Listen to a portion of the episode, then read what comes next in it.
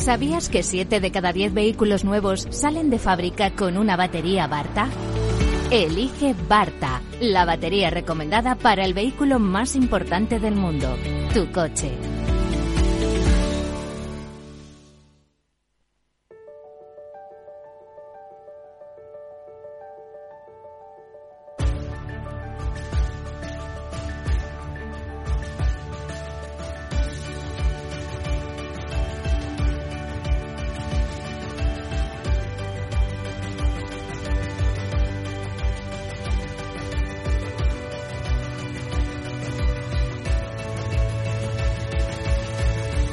En Capital Radio, Cripto Capital, con Sergio Fernández.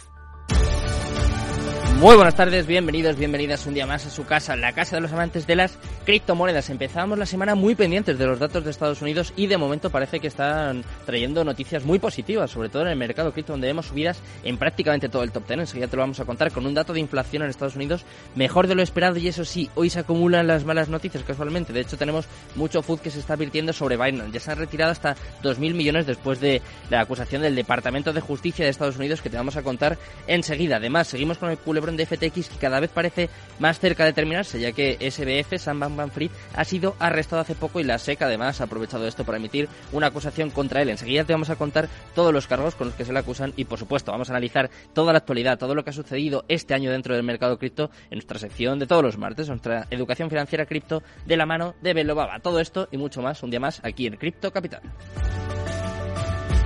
Minuto y resultado, top 10. Antes de nada, eso sí, vamos a ver cómo está el mercado cripto en estos momentos. Comenzamos, como siempre, por Bitcoin, que sube un 5,11% en las últimas 24 horas hasta los 17.870 dólares. En las últimas horas ha llegado incluso a recuperar los 18.000 y parece que poco a poco va recuperando. Vamos a ver qué sucede en los próximos días, en las próximas semanas. En segundo lugar, Ethereum subiendo incluso más, 6,81% arriba hasta los 1.334 dólares. En tercer lugar, empezamos con las stablecoins, en este caso con la principal. Empezamos con Tether, que sube un 0,01% y está clavada en el dólar. En cuarto lugar, Binance, os lo contaba al principio, se ha vertido muchísimo food sobre Binance en las últimas horas y sin embargo se ha dado la vuelta, ha llegado a caer hasta un 5% y ahora está subiendo un 0,55% hasta los 278 dólares. En quinto lugar, seguimos con las stablecoins, en este caso USDC, que sube un 0,02% y también está clavada en el dólar. En sexto lugar, la stablecoin de Binance, BUSD, también ha llegado a perder un poquito después de las noticias negativas que han salido, pero en estos momentos se deja únicamente un 0,02% hasta los 99 centavos. En séptimo lugar, a partir de aquí ya vamos con las altcoins, vamos con todo en verde, todo en positivo. De hecho, Ripple en séptimo lugar sube un 4,82% hasta los 39 centavos. Dogecoin 5,26% arriba hasta los 9 centavos. Cardano en noveno lugar también subiendo, también en verde, en positivo 3,57% arriba hasta los 31 centavos. Y cerrando el top 10 un día más vemos a Polygon Matic que sube un 5,80% hasta los 93 centavos. Así está el mercado cripto en, estos, en estas últimas horas. Vamos a contarte por qué, vamos a contarte las noticias más relevantes. Vamos con las criptonoticias. Cripto Noticias.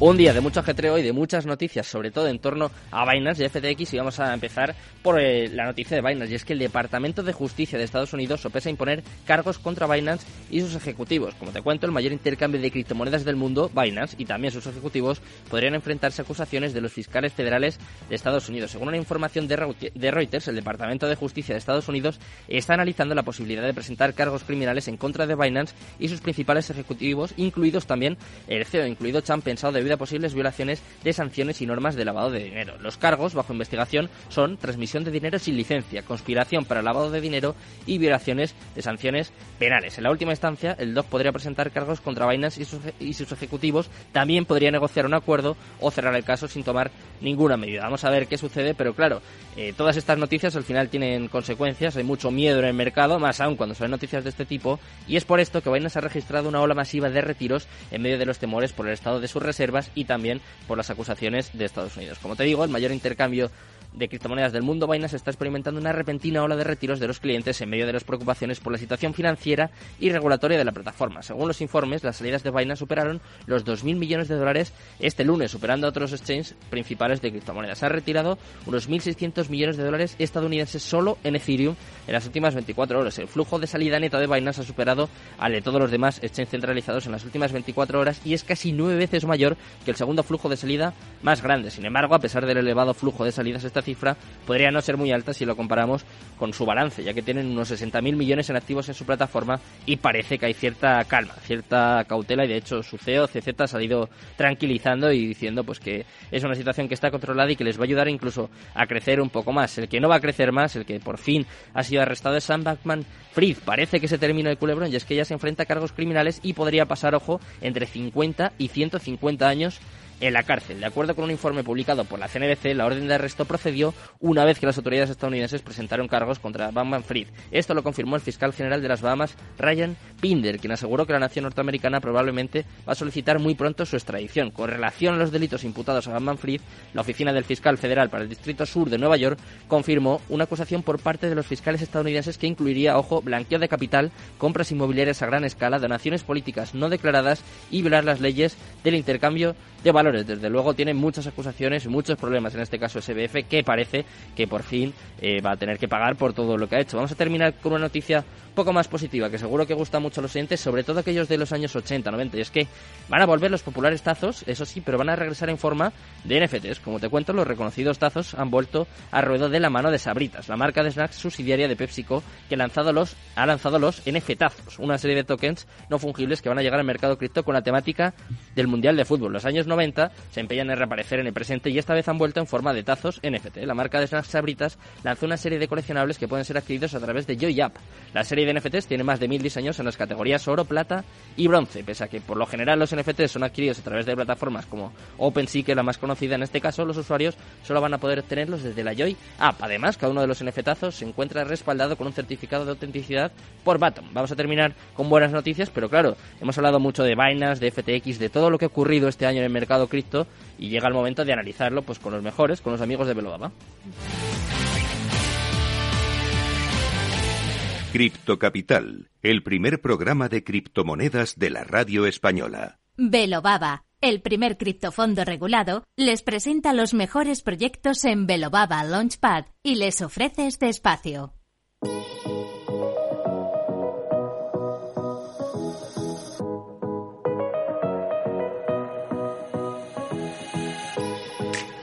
Pues después de estar una semana esperando este momento y como siempre coincide con un aluvión de noticias, hoy tenemos a los amigos, a los compañeros de Belobaba con los que vamos a analizar todo lo que está ocurriendo en torno a Binance, en torno a la detección de FTX y todo lo que ha sucedido este año en el mercado cripto, que desde luego hay muchísimo que hablar, ¿eh? daría para muchos programas. ¿Qué tal? Albert, Valentín, muy buenas tardes, encantado de teneros por aquí. Buenas tardes. Buenas tardes. Muy buenas, ¿qué tal chicos? Eh, si os parece, empezamos por la última hora, por estas noticias sobre Binance del Departamento de Justicia, que parece que sopesa imponer cargos contra Binance, una investigación que data de 2018, o sea, llevan cuatro años eh, investigando de alguna forma y ahora ha salido esta noticia, no sé si tiene algo que ver o no con lo de FTX, pero como comentaba antes, eh, ha provocado una ola masiva de retiros hasta 2 billones, hasta 2.000 millones de dólares. Y quiero que me contéis un poquito vuestra opinión así a, a, a primera vista vuestro primer input, vuestra primera, vuestro primer impulso después de conocer estas noticias? ¿Creéis que hay algo de cierto que es eh, mero food por, eh, no sé, hacer un poco que caiga el mercado, que no tengan tanto monopolio de, del mercado de, de los exchanges centralizados? ¿Qué, ¿Qué pensáis que ha pasado? Bueno, yo creo que eh, estamos ante, una vez más, un, una acción de cara a la galería y me explicaré. Uh -huh ha quedado evidente que eh, el tema de FTX eh, cogió a todo el mundo desprevenido. Y ahora pues hay que demostrar que a pesar de eso seguimos regulando, controlando el mercado, haciendo cosas, ¿no? Entonces, uh -huh. ahora quizás veamos ciertas sobreactuaciones en ciertos momentos de reguladores para eh, poner en evidencia que ellos están detrás de este asunto y están controlando todo el tema de las criptos, ¿no? Yo creo que va un poco va un poco por ahí, porque tú mismo lo has dicho, esto viene de 2018, entonces que ahora, digamos, se destape todo esto, pues evidentemente una investigación lleva su tiempo, pero entiendo que de 2018 hasta aquí, pues han tenido tiempo de sobra, son cuatro años, y, y, precisamente esto sale ahora, ¿no? Un mes y medio después de, de todo el tema de, de lo sucedido con FTX, coincidiendo con la detención de Sam Backman. A mí me parece que al final, como también has comentado antes, por el volumen de activos que tiene Binance, esto a día de hoy no es muy significativo. Es, es mi, mi, opinión. ¿eh? ¿Qué opinas tú, Valentín? ¿Es una operación de chapa y pintura?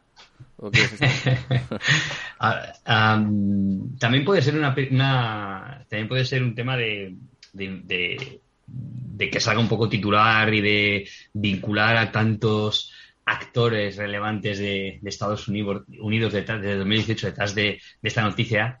Eh, un, también un, como un poco tirón de orejas, ¿no? Es decir, hmm. mm, vale, tú has castigado a, FTX y ahora vamos a revolver un poco para castigarte a ti también. No te vas a ir de rositas de esta que has provocado en el mercado. Puede haber un poco de todo. Al final nunca, nunca sabremos, y, creo que tampoco podemos perder mucho el tiempo en qué hay detrás, qué es lo que desemboca o qué provoca. Ah, pero sí que darle la importancia que tiene muy poca a este tipo de cosas, porque hasta que no sucedan no podemos preocuparnos o sacar conclusiones. Y, bueno, eh, que todo fluya. Eh, no, no, no, no, le veo. A ver, todavía queda más castigo, un poco de más de castigo el mercado, bien mm. por diferentes cosas. Es decir, eh, mientras que sigamos viendo este tipo de noticias, todavía compradores y vendedores no se sienten cómodos. Eso quiere decir que algunos querrán que esto baje, otros querrán, por el contrario, que, vuelva a subir. Pero más que nada es eso, es un poco de decirle que tú también vas a llevarte un, correctivo ¿no? de esto que has provocado. En el caso de Binance, ¿creéis que además hay como cierta inquina hacia ellos? Es evidente, bueno, eh, todos sabemos, ¿no? La guerra comercial que había entre Estados Unidos y China. Está claro que Binance está bastante más vinculada a China, no únicamente por su CEO. ¿Creéis que puede haber algo de esto también? Como una acción un poco para, no sé, limitar en este caso, pues el monopolio que tiene en este caso Binance. Está claro que ya era el mayor exchange del mundo, ahora después de la caída de FTX aún más. Puede ser un poco, aparte de un tirón de orejas, eh, no sé cómo decir, oye, que aquí estoy yo, eh, que no te lo voy a poner fácil. Es que es, es, es eso, Sergio, es que es al final esto nadie tenía en cuenta nada. O sea, 2016, 2017, me acuerdo cuando aparece Binance, nos entrega un airdrop de 500 tokens de, de, de Binance, de BNB gratis. Los que estábamos utilizando en aquel momento BNB, que a día de hoy ni te cuento lo que es aquello. Eh, mm, venimos del tema de MTGOR de 2014, todavía pues eso, ¿no? Que no estaban Bitfines, Bitrex, Binance, eh, como así como referentes. Hmm. Binance ha creado un, modelo de negocio, un proyecto muy potente, enorme. Eh, de hecho, yo siempre digo en bromas, ¿no? Mi hija va a conocer más Binance, por decirlo de alguna manera, no va a conocer más estas entidades que un banco. Van a irse a ellas a ciertas cosas más que a un banco. Esto ahora empieza a tener sentido y a calar en la sociedad. Y estas, estas entidades empiezan a tener claro que Binance es un monstruo, ya no solo dentro, sino que también fuera de la industria. Es algo que es muy importante, es algo que tiene una capacidad de crecimiento enorme, que tiene una grandísima liquidez, una grandísima capitalización, que es un proyecto, ahora está en 40 billones de dólares, está quemando al año alrededor de un 10% del cap que tiene, o sea, decir, este año ha quemado 4 billones de dólares en tokens. Por lo tanto, mm, creo que eh, contra Binance poco podemos hacer más que ver el ejemplo de lo que ha hecho, de cómo se hace un gran proyecto. Hmm. Luego, que por dentro haya cosas que estén mejor o peor, ya no me meto, pero creo que la importancia de este sector, la importancia de este tipo de actores dentro de este sector, está empezando a calar en, en Estados Unidos que puede ver, pues eso, ¿no? Perjudicadas. De hecho, hmm. eh, CZ, tiene prohibido pisar suelo americano. Es decir, hay mucha inquina, hay mucha cosa contra, contra él, ¿no? Bueno, pues vamos a ver en qué queda todo esto. Sobre todo esperamos que no sea nada porque, vamos, ya solo nos falta terminar este año con la caída de Binance. O sea, ya sería... Sí, pero tan solo, fíjate un dato, fíjate un dato. Em, hoy, en las últimas 24 horas, se han mm. quemado eh, 300, si no me equivoco, eh, 315 mil millones en eh, Binance USD, mm. ¿vale? Pero es que se han emitido 73 mil. ¿Vale? Es decir, esto no es una estampida. Hay gente, evidentemente, de forma mayoritaria que está sacando, que ha habido una extracción porque una de estas noticias siempre penaliza, hmm. pero también hay gente que está eh, aprovechando la oportunidad, ¿vale? Lo digo porque al final pongamos las cosas un poco en contexto. Es decir, estas noticias siempre tienen un impacto y más cuando afectan a un actor principal del mercado, pero, hmm. pero realmente ese impacto hay que relativizarlo siempre, ¿no? Me parece muy importante esta, este dato que nos acabas de, aportar, al ver Si os parece, vamos a pasar de Binance a FTX, otro de los protagonistas de la actualidad en los últimos meses, que como decía al principio del programa, parece que está llegando al final de su culebrón. Ya por fin han arrestado a Sam Manfred. Vamos a ver en qué queda, ¿eh? porque es verdad que la SEC ha aprovechado para imputarle algunos, algunos cargos, como por ejemplo el blanqueo de capital, compras inmobiliarias a gran escala, donaciones políticas no declaradas, violar las leyes del intercambio de valores entre 50 y 150 años que podría pasar en la cárcel. ¿Y qué pensáis vosotros? ¿Creéis que esto es positivo para el mercado? Porque al final eh, el que la hace la paga, ¿no? Y en este caso yo creo que era impepinable, era necesario que SBF de alguna forma pagase todo el daño que ha hecho, no, no ya solo a, sus clientes, que por supuesto que han perdido su dinero, sino a la industria en general. Sí, yo creo. Sí, sí, a ver, dale, dale. No, bueno, a, ver rápidamente. Yo creo que al final, em, yo creo, eh, este, este caso lo tenemos que sacar del mundo de las criptos. Es decir, este, esta persona es una persona que ha desarrollado un, un, proyecto en el sector financiero, sea el que sea, hmm. y ha hecho unas prácticas no adecuadas y por tanto, pues ahora va a tener que rendir cuentas sobre esas prácticas no adecuadas. Al final es un caso que se ha repetido en mercado tradicional y ahora lo volvemos a tener. ¿Qué ha pasado aquí? Pues que puede haber tenido más incidencia precisamente por la falta de regulación. Entonces, a mí lo que me preocupa es que em, con el mundo de las criptos se entra en una especie de, círculo vicioso, de círculo cerrado, en el cual los reguladores advierten del peligro de las criptos, pero no las quieren regular. Y luego te dicen que las criptos están así porque no están reguladas, pero no ponen nada encima de la mesa para regularlas de una vez, de una forma lógica y con sentido común. Entonces, ¿no? Estamos en esa zona de nadie, ¿no? Y en esa zona de nadie, pues a veces pasan estas cosas, que hay gente, pues que por ignorancia, por mala fe, por lo que sea, eh, acaba pues realizando actividades no, no adecuadas, ¿no? Y que se exceden y que luego, pues incluso, pues cometen delitos. Sí, además en este caso Sam Manfred hay que decir que es un personaje de por sí, siempre lo ha sido. De hecho, eh, tengo una noticia muy curiosa que he visto hace, hace nada, un poquito antes de entrar al programa, que es que, no sé si sabéis este dato, pero en su último año de carrera en una, en una universidad privada hizo que imprimieran 100 millones, 100 billones de dólares con su cara y lo llamaron Bankmans. Era una nueva moneda que se llamaba Bankmans. o sea, quiero decir que lo de este chico, lo de este hombre, viene, viene de lejos y viene bien que en este caso pague por lo que ha hecho. Viene, viene con, viene con pedigrí por lo que veo. Madre mía. Eh, un poco lo que ha hecho Albert, ¿vale? No, eh, no podemos. A ver, estas cosas no pueden quedar impunes. Eh, estas cosas deben de castigarse como se castiga cualquier otro acto delictivo de corrupción, de malversación, de influencia. Eh, no es nada ajeno a lo que conocemos porque veo a todo el mundo alarmado con este tema como si no viviéramos en un país y mucha gente como si viviera en países donde esto no está a cabo del día. Es decir, es decir de hecho nuestros gobernantes ahora están proponiendo leyes para eh, ellos mismos para proponerse el castigo que se aplicarían a quien haga mal las cosas. Es decir, es, es increíble. Es de, o sea, no hay que poner tanto el foco en el sector, sino en quién lo ha hecho. Oye, que esta persona lo ha hecho mal, fuera, castigado. Que esta empresa, este proyecto lo ha hecho mal, fuera, castigado. Da igual el sector, da igual. Eh, en la minería del oro también habrá habido corrupción, problemas y saqueos y, vandalismo. En la, en la, industria de la plata, en la industria, en cualquier tipo de industria, la financiera, en todas hay, hay, problemas. Eh, lo importante es que nadie quede impune que se hagan bien las cosas y sobre todo que la gente que estamos en esta industria y que se esté acercando a esta industria entienda que es un vehículo más el que puede utilizar. Son empresas centralizadas con CEOs, con normas, con reglas, con registros, con KIC.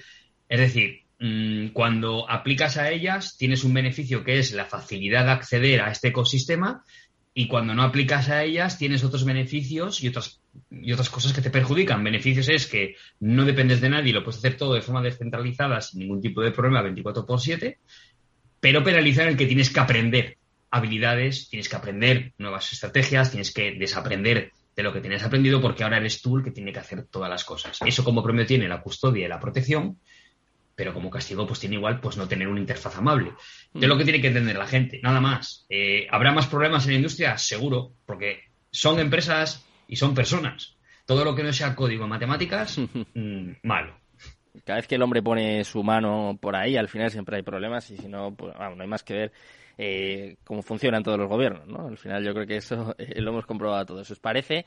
Como nos quedan cuatro minutitos y va a ser nuestro último programa, quiero que aprovechemos este último espacio para que me comentéis un poco eh, proyectos que tenéis en Belobaba de cara al año que viene. A ver si nos podéis hacer un poquito de spoiler, ¿eh? sin que os llamen luego la atención, pero contadme un poquito, ¿qué tenéis preparado para el año que viene? Os he pillado, ¿eh? Ah, bueno, pues... Eh... A ver, a ver, que os están escribiendo ya. Oye, no le chives a este nada, no le...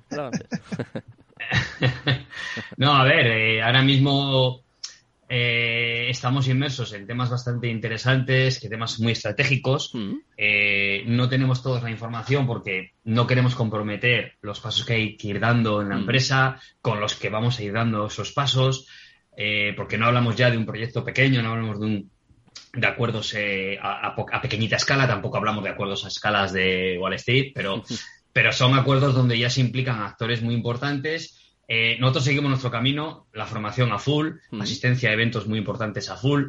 Eh, vamos a sacar ya la tarjeta de, crédito a full también en muchos países. vamos a poder, vamos a estar en la India haciendo un tour muy importante, buscando nuevos partners, buscando también nuevos inversores. Eh, ya estamos aterrizando muy fuerte en Dubái, Abu Dhabi, en todo lo que es Emiratos, estamos eh, aterrizando muy fuerte, creando alianzas muy fuertes, añadiendo al equipo gente muy estratégica de ese sector, eh, que es la puerta de negocios a, todo el Medio Oriente y, lo que es África en general. Y bueno, pues preparándonos para los próximos dos, tres años en cuanto a tesis de inversión, en cuanto a estrategias, en cuanto a gestión, Ah, trabajando muy fuerte esas áreas, Sergio, que ocupa muchísimo tiempo y, que sé que, bueno, todo va a traer su, el premio a su debido tiempo. Seguro que sí. Me has hecho un buen regate, Valentín. Tengo que admitirlo que me ha roto ahí un poco la, cintura, pero bueno, lo entiendo, lo entiendo. Eh, ¿Qué esperáis de cara al año que viene, Albert, en cuanto al mercado? Sé que es difícil, que no tenemos bola de cristal, pero claro, teniendo en cuenta todo lo que ha pasado este año, eh, un 2023 igual o parecido sería difícil de aguantar, ¿eh? sería difícil resistir. Yo, yo, creo que podemos ver cambios. De hecho, yo quiero acabar con una reflexión positiva y es que mm, seguramente muchos de los usuarios cripto este año han aprendido conceptos como el proof of reserve o el colateral. Es decir, mm, yo creo que desgraciadamente en estas situaciones es cuando se aprende más, ¿no? Y aquí eh, esta, esta situación de mercado que hemos vivido, que estamos viviendo, ha hecho que quizás los usuarios empiecen a aprender a fijarse en otros conceptos más allá de la, de la rentabilidad. Y en ese sentido yo creo que estamos ante o podemos estar ante un renacimiento del sector cripto porque el sector cripto creo que ha llegado un momento en el cual, después de haber digerido todo esto, y esperemos que no haya nada más, se mirará en el espejo eh, habrá que hacer autocrítica, ver lo que se ha hecho mal y a partir de lo que se ha hecho mal construir de nuevo eh, proyectos más eficientes, más sólidos, más robustos que realmente con el aprendizaje que hemos tenido durante este año y medio pues, pues, den unos resultados mucho mejores. ¿no? Y yo creo que ahí está el gran potencial del sector cripto y la capacidad de regeneración que tiene. O sea que para mí el 2023 de entrada pues puede ser un año apasionante. Pues nos vamos a despedir de esta forma, me parece muy interesante que es verdad, ha habido una limpieza en el mercado evidente, pero que puede traer también transparencia y puede traer cosas muy positivas para el sector, que espero que también en este caso os, toque a vosotros, ¿eh? con, con Beloaba y personalmente a vosotros, a Valentín y a ver, muchísimas gracias por estar conmigo por aquí una tarde más y nada, nos vemos muy pronto chicos, un placer. Un placer Sergio y felicidades y a por todas en tu nueva aventura. Gracias, gracias muchas gracias. Buenas tardes. Nos despedimos también ya de todos los oyentes y os dejo, por supuesto, en buenas manos con Rocío Arbiza, con Mercado Abierto y todo su equipo. Muchas gracias, muy buenas tardes y Cristo Capital, tu demon.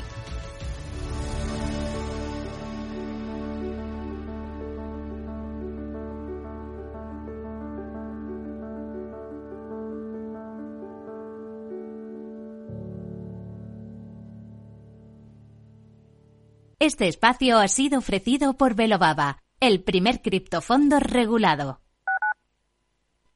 ¿Sabes cuál es el mejor dial para escuchar Capital Radio? Tu móvil. Ya tienes disponibles las versiones de iOS y Android de Capital Radio. Y si quieres escucharlas en tu coche, lo tienes muy fácil. Empareja el Bluetooth de tu coche con tu móvil o tableta, entra en la app de Capital Radio y ya lo tienes. Escucha Capital Radio en digital Y si te preguntan qué escuchas, no lo dudes. Capital Radio.